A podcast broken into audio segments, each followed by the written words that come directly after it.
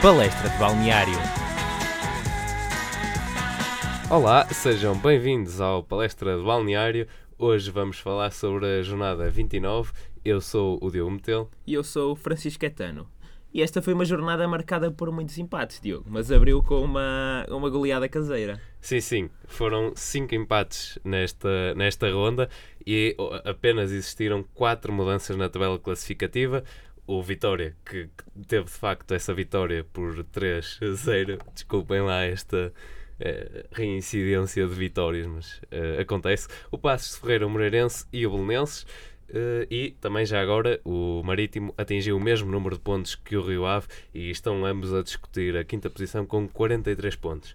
Uh, indo agora a este jogo que, que opôs de facto o Vitória Sport Clube frente ao Rio Ave, uh, o que é que tens a dizer sobre este que foi o melhor resultado da época de, da equipa de Guimarães? Eu acho que o Vitória, que estava, estava num período assim pior, já, já começou a jogar bem e aproveitou aqui o facto do Rio Ave estar, a, estar a, a jogar terrivelmente, principalmente em termos defensivos, para conseguir aqui uma, uma boa vitória para moralizar os jogadores. Acha, achas que é ousado dizer que trocaram os papéis? Uh, acho que não. Ainda por cima, nem, nem, nem moram muito longe as duas equipas. Uh, e, e o Vitória acaba por tirar dois golos quase a papel químico. Um canto uh, de cada lado e faz ali dois golos já em cima da pequena área, com, completamente um falhanço de cobertura total ao primeiro poste e eles fazem golo. E mesmo o segundo estão sete jogadores do Rio Ave na área. Mais o guarda-redes. Mais o guarda-redes, exatamente. Para três avançados do Vitória. Sim, mas aí também é uma boa jogada uh, a retirar completamente ali uh, do lado esquerdo o lateral e, portanto, depois só tem de fazer o cruzamento. Sim, mas os defesas ficaram a olhar. Uh, muito bem. Uh, e havia aqui talvez um, um duelo interessante para ver nesta partida entre Hurtado e Geraldes. Uh, Hurtado que já leva, levava 7 golos contra 3 de Geraldes. O que é que achaste da, da prestação de cada um, um destes jogadores? Eu acho que o, o Geraldes anda a perder definição nesta equipa anda a perder não só por culpa dele. Ele já foi dos, dos indivíduos que mais equilibrava aquele meio campo, mas neste momento está difícil fazer a equipa jogar. Hurtado, por outro lado, como é um jogador muito mais ofensivo, mesmo nos, nos jogos em que está mais apagado, quando, quando consegue ter a posse de bola, leva logo a bola para a frente, tem assim um, um estilo de jogo mais, mais apelativo ao espectador normal. Enquanto o Geraldo é, é, um, é um maestro que procura pautar o jogo no meio campo a uma certa velocidade e controlar.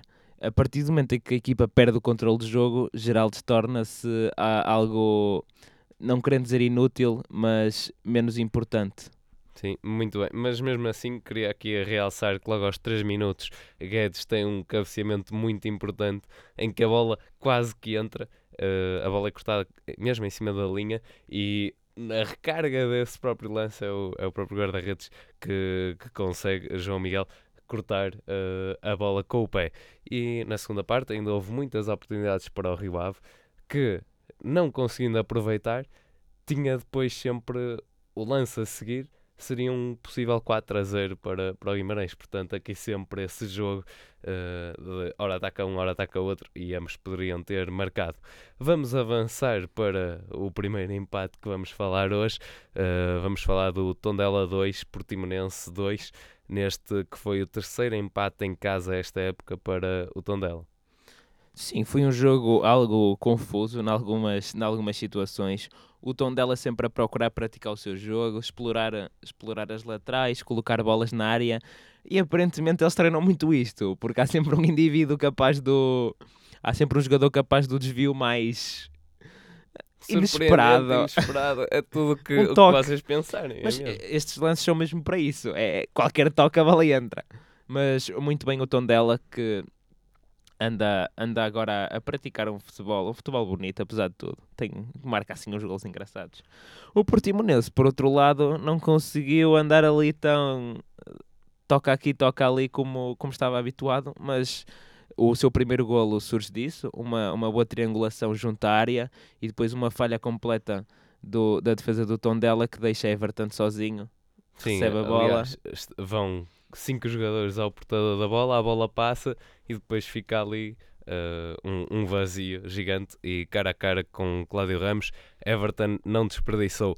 Uh, mas, por exemplo, do, do outro lado, também na segunda parte, Miguel Cardoso, isolado cara a cara com, com o guarda-redes, acaba por, por falhar, não vence esse duelo, se bem que também aí o lance era diferente, porque teve uma, uma corrida antes, se calhar isso. Era, foi aquela perninha marota. Exatamente.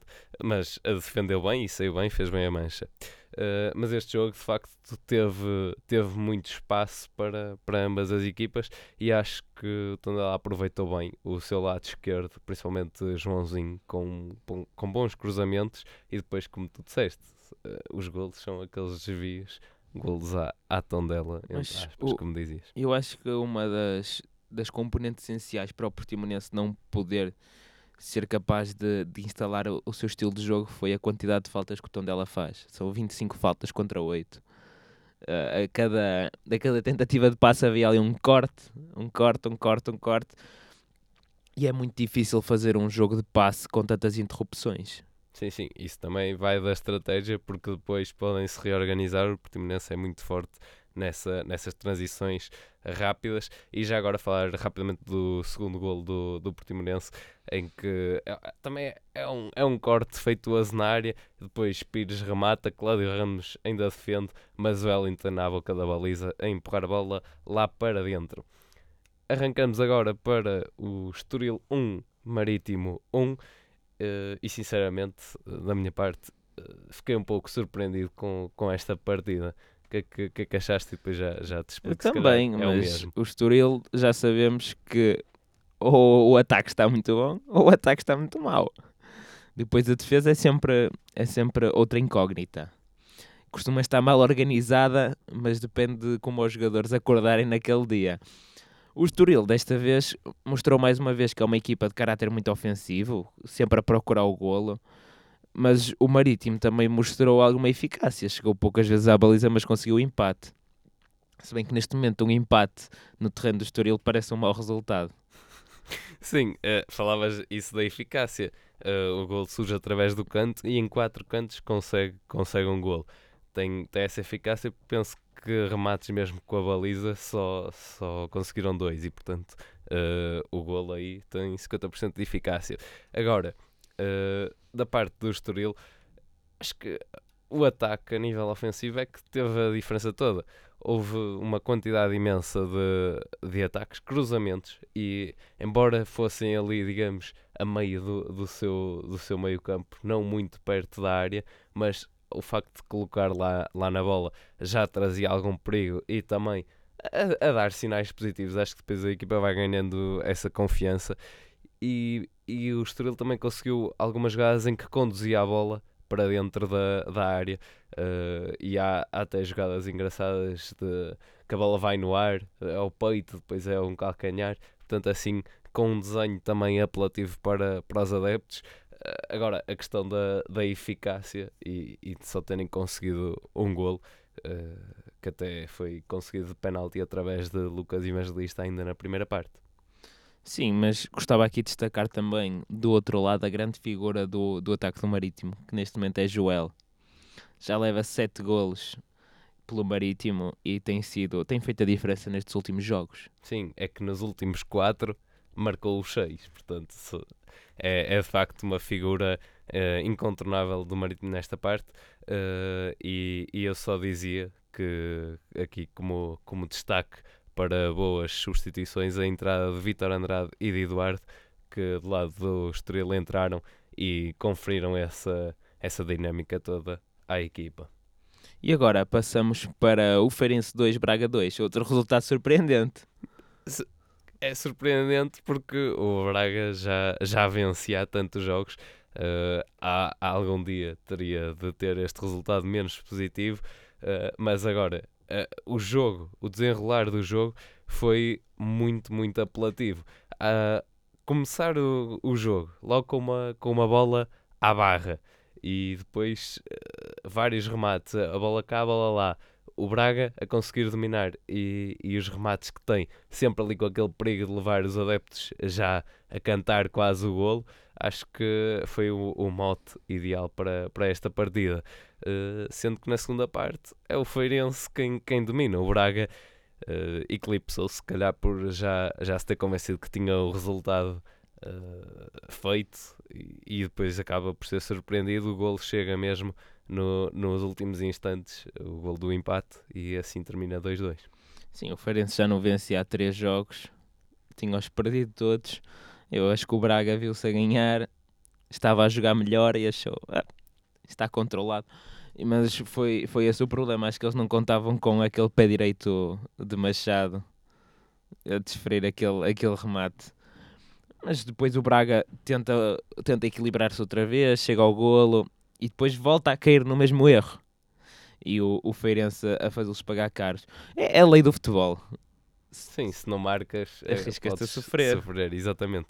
Uh, mas até, imagina, este, este jogo teve 4 gols, mas podia ter de facto muitos mais. Foi uma quantidade de bolas ao posto ou barra, e, e de facto podiam ter sido as figuras do jogo, estes elementos da, das balizas, mas não.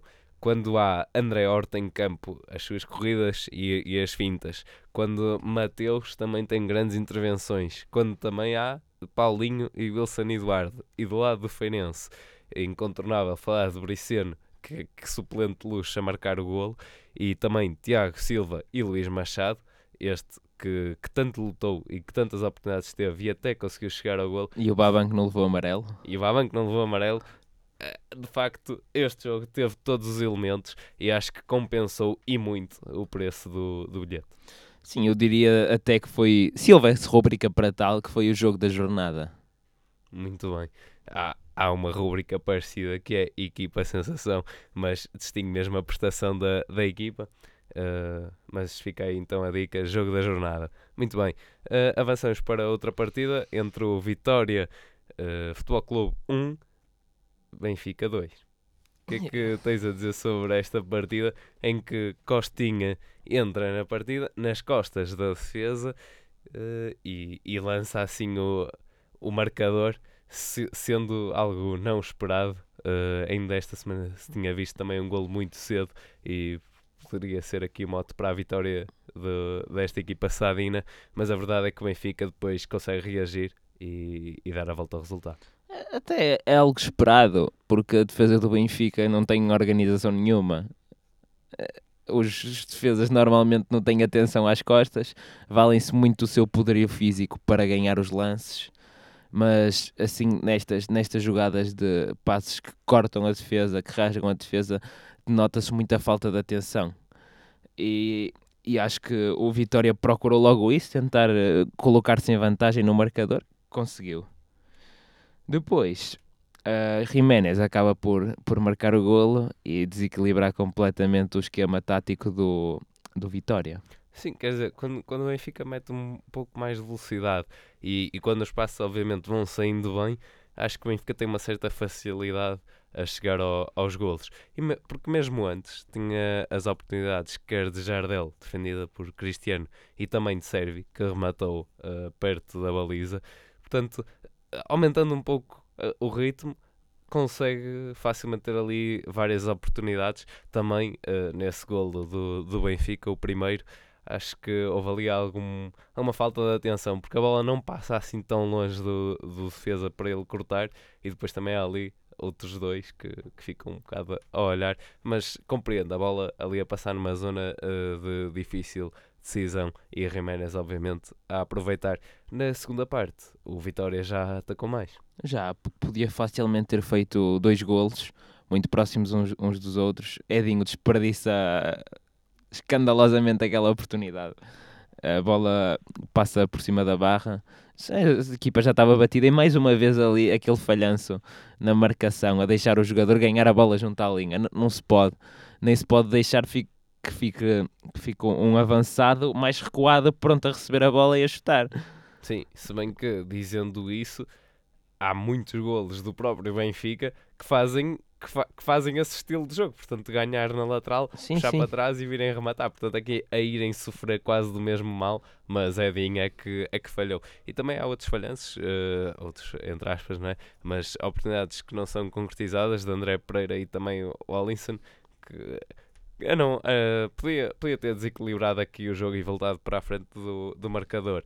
E mais uma vez, aquilo que eu dizia no início, quando o Benfica começa a pressionar, depois tem ali uma avalanche de, de oportunidades. E eu relembro que o primeiro remate à baliza na segunda parte foi de Jiménez, uma bicicleta, a tentar imitar Ronaldo, dizem as más línguas. Uh, e portanto, a partir dos 84, depois sim, houve ali uh, um conjunto de ataques que depois é, é culminaram com é natural, gol. mas Seferovic acho que foi uma ausência. Entrou para fazer tamanho. Porque foi Jiménez que procurou mais fazer de Jonas, segurar ali, fazer a bola circular. De Jiménez foi, foi um bom jogo. Depois Salvio entra, causa ali mais desequilíbrios na lateral. Acaba por, por sacar um penalti. Sim. A fazer de Jonas. Exato. Bah, não havia Jonas, alguém tinha de substituir, não é? É verdade. Uh, mas muito bem, e sendo assim. Estava molhado o campo. Estava molhado? Estava. É. Não reparei por acaso. Uh, o, o Chaves contra o Belenenses ficou 1 um a 1. Um. O que é que tens a dizer sobre esta partida, uh, Caetano? E eu apresentava aqui um, um quadro para este jogo, de um jogo lento e, e com demasiada posse de bola para os Chaves, mas sem grande efeito. Foi uma seca, a falta de melhor termo. O Belenenses, já sabemos que às vezes tinha assim um, jogo caótico, dependendo de como para que lado estão virados. Mas desta vez ainda teve alguma definição em algumas jogadas. Depois, quando chega ao golo, acaba por ter alguma sorte mas também estava ali a bombear bolas. E, e o Chaves, o Chaves parece-me que está, está a cair em, em erros já, já do passado. Tinha um início da época muito forte e depois começa assim a quebrar, a ter mais alguma desorganização defensiva. E a imagem de, a imagem de marca deste Chaves costumava ser ali alguma rigidez em termos da defesa e um meio-campo duro e forte. E, e está-se. A ir perdendo. Sim, está a perder um bocado essa identidade. O, na frente tem sempre o William, constante. É um jogador que desequilibra, é um jogador muito forte. Tem assim um estilo de jogo algo parecido com o Marega, mas com melhor capacidade de ter a bola nos pés. E, e tem-se valido muito dele em alguns jogos. Sim, e, e, também já agora uma, uma boa assistência e também uh, a cereja no topo do bolo de uma boa exibição de Mateus que, a par do William, foram, foram os elementos que abrilhantaram este, este jogo. E de referir já agora que o William uh, já leva 10 golos na Primeira Liga. Sim, Mateus já, já conhecemos muito bem o, o talento dele.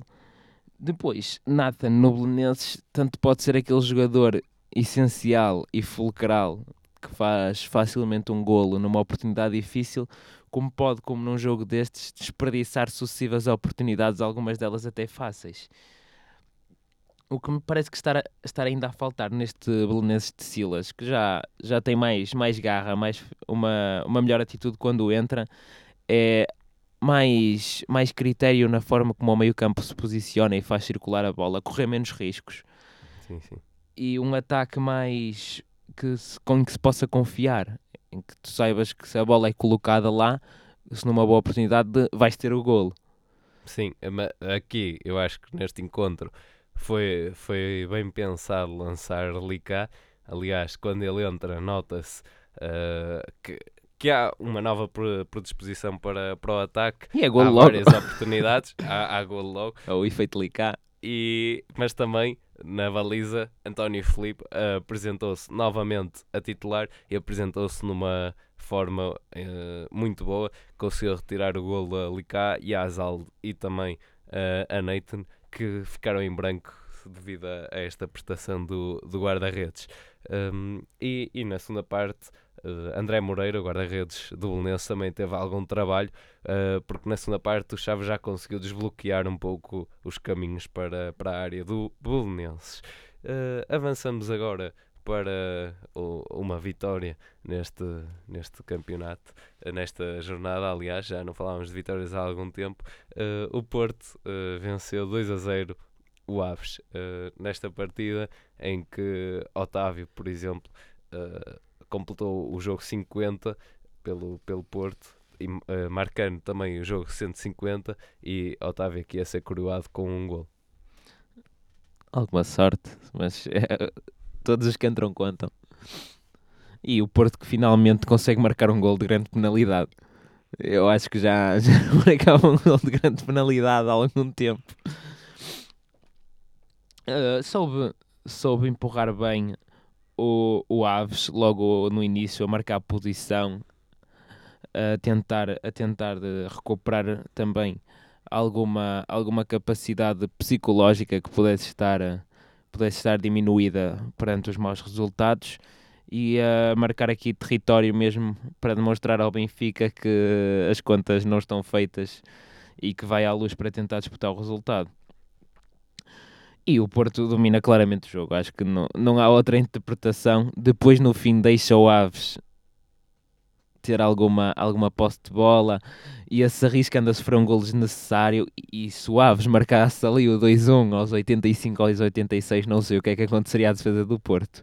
Sim, mas é assim. Foi um jogo em que o Porto entra forte, tem esses dois golos, mas acho que depois. Come... Desperdiça muito desperdiça, ou seja, continua a ter oportunidades, mas desperdiça, e depois, uh, lentamente ao longo do, do jogo, há um diminuir dessa da velocidade, e, e na segunda parte, então, foi, foi muito lento mesmo. E eu acho que um caso crónico disso é mesmo quando as bolas iam, iam para fora ou estavam dentro do campo uh, a poucos metros de próprios jogadores do Porto e, eles não iam lá retirar a bola. Portanto, também uh, a, a, contemporizar um pouco e depois eu acho que isso podia ter saído caro com essa oportunidade do, do, Aves. Mas o Aves não chegou assim tantas vezes, mas mesmo assim uh, conseguiu ainda ter, ter bastante posse de bola no, no meio campo do, do Porto, principalmente na, na segunda parte. Acho que fica esse destaque, mas também, claro, aqui alguma contenção do Porto e uma gestão física, possivelmente, porque vem aí dois jogos uh, importantes. É o clássico contra o Benfica e pode aqui decidir o, o a tabela no, nos próximos tempos, digamos assim. Isto ainda pode haver muitas alterações e também o jogo para a Taça de Portugal frente ao Sporting. Sim, e agora sugeriria passarmos à análise da vitória do Sporting frente ao Passos de Ferreira. É 2 a 0 e... Numa semana negra para o Sporting. Sim, muito conturbada e, e eu, eu sinceramente achei que, que, as coisas se iam resolver uh, porque seria um bocado mau uh, suspender assim 19 jogadores e depois iam jogar ali uh, com a equipa B. penso que era complicado. A equipa B que não está de boa saúde. Também não está, portanto, isto poderia até ser uma, uma vitória, digamos assim, fácil para o Passos de Ferreira, mas acho que, que o Passos, mesmo depois a equipa do Sporting jogando com, com um bom 11, não aproveitou talvez a instabilidade psicológica que, que poderia advir de, de, desta situação desta semana. Sim, mas eu acho eu até acho que eles se motivaram com a situação toda. Acho que a equipa mostrou quem é que quem é que faz, quem é que representa verdadeiramente o Sporting com uma, uma boa exibição sólida. Não deixou passos fazer, fazer muito do jogo, mas também achei importante algum, algum respeito que tiveram na fase final do jogo quando o Felgueiras é forçado a sair, que o Sporting acabou também. Muitas vezes eles chegavam e até, até seguravam o jogo para, para não forçar o remate que tinham central na baliza. Sim, sim, porque aos, aos 80 minutos de facto há, há aquela, aquela pisadela, o choque com, com base Dost e é Rui Correia quem, quem foi para a baliza, o central, já, porque já não tinham mais substituições. Uh, e mesmo assim, Mário Falgueiras também destacar que antes já tinha sido, entre aspas, aqui um saco de pancada. Há, há um lance em que levou com a, com a bola na cara também. Uh, defendeu o primeiro remate de Bataglia, depois houve ali Ruiz uh, a tentar a recarga e a Coates quem lhe acerta. Ele conseguiu defender massagens, tem que fazer massagens com o presidente do Sporting. eu acho que eu acho que o único jogador desta equipa do Sporting que entrou muito mal no jogo foi foi Monteiro. O pouco tempo que esteve em campo foi horrível. Uh, não faz circular, comete erros, perde bolas, depois quer forçar o remate, depois remata mal. É, é, é mais complicado, mas cá também uh, tentar afirmar-se. Força, força querer... muito, eu acho que ele for, tenta forçar muito o jogo e, e acaba por, uh, por não ter um desempenho assim natural. Isso prejudica-o. Mas Palhinha entrou, ainda, ainda soube manter uh, bem o nível, já não jogava há algum tempo. Sim, e também A estreia de Vendel, Vendel, a é titular. E, e Brian Ruiz, que tem, tem um excelente jogo. Eh, eu acho que culmina mesmo com um momento de calma para fazer o 2 a 0. Ele para a bola e, e pensa, ele observou a baliza, olha, tem ali um espaço e, e tratou a colocar lá dentro. Portanto, muito, muito positivo este, esse remate que deu o golo. E por fim, avançamos para o último jogo entre o Moreirense e o Boa Vista. Esta jornada de facto acabou aqui com, com vitórias para compensar os empates todos. Eh, o Moreirense igualou a série de três jogos seguidos a vencer em casa, algo que já não acontecia desde a 17 jornada de eh, 2015. E eh, já agora, do lado do Boa Vista, David Simão falhou a grande penalidade que teve eh, na primeira parte. O Boa Vista está em quebra. Há uns tempos, lembro-me de falarmos do, do Boa Vista, que estava uma boa posição, mesmo assim não, não está mal colocado na tabela, está em sétimo, tem poucas possibilidades de chegar a sexto ou a quinto, mas mesmo assim não, não está muito mal. No entanto, acaba por, eh, acaba por, eh, por perder aquele, aquele ritmo que teve a meio da época.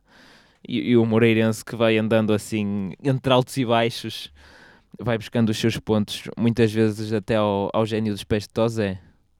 Sim, então é de facto eh, tem sido a cola a desta equipa Exatamente. Eh, eu- ali o, o meio-campo é muito segurado e, e mesmo ele recebendo a bola consegue virar e depois ter a leitura de jogo. Quero colocar à direita ali mais jogadores e a bola vai lá e, e depois avançando. Eh, aliás, no- eh, normalmente até penso que a maior parte dos ataques do Moreirense depois acabaram por surgir na, pelo lado esquerdo, Eh, mas eh, quando também tendo jogadores lá na frente como o Panha e Arsénio depois pronto ali para o remate, acho que foi importante também para colocar o Boa Vista lá atrás eh, e não houve muito que pudessem fazer. Fábio Espinho também acho que foi um jogador que lutou bastante contra, contra a maré, mas não havia assim grande coisa a fazer. não e, e vamos ver o que é que acontece agora o Moreirense eu diria que é, é mesmo dos candidatos assim a permanecer já se começa a descolar um pouco daquela, daquela luta que começa a ficar mais entrega ao, ao Estoril, ao Feirense e ao Aves Sim, mesmo assim. Eh, Mesmo assim, todo o cuidado é pouco neste Claro, momento. porque nós já vimos, e, e, e ainda há poucas jornadas, vários clubes aqui com uma diferença só de 3 pontos. E isso é, é uma vitória, é uma, é uma derrota, eh, vai variando. Ainda há eh, 15 pontos. Eu diria que com, com os 15 pontos o Estoril ainda chega ao. Sim, o, Ah, o Estoril neste momento está só a 2 ao sétimo pontos. lugar. Não, tinha.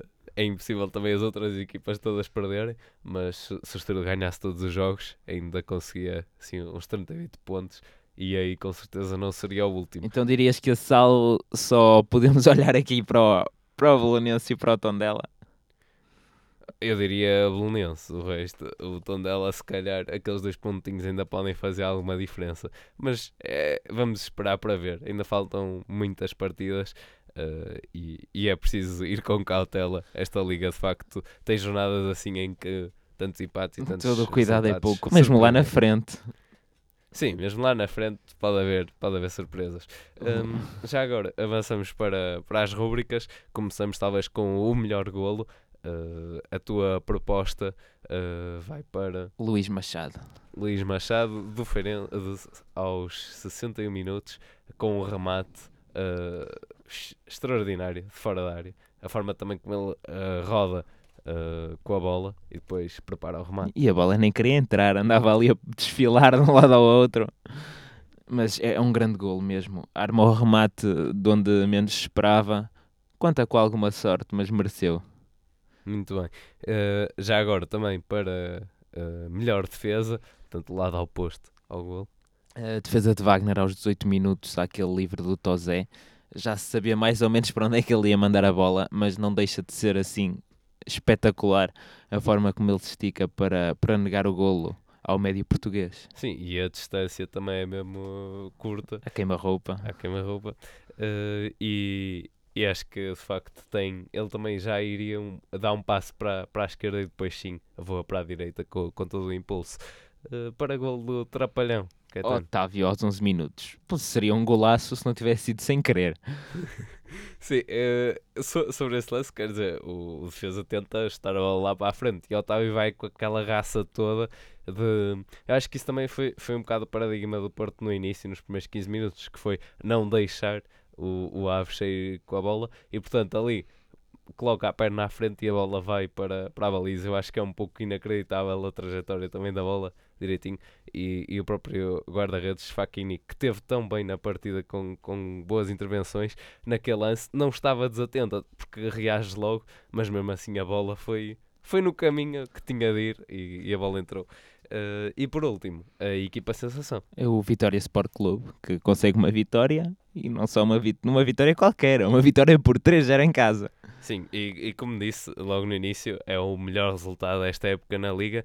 Uh, penso que já tinha um resultado um bocadinho maior na, na prime nas primeiras rondas da Taça de Portugal, mas na Liga, de facto, 3 a 0, a maior diferença de golos e com uma exibição uh, muito positiva, sempre a conseguir marcar uh, os golos.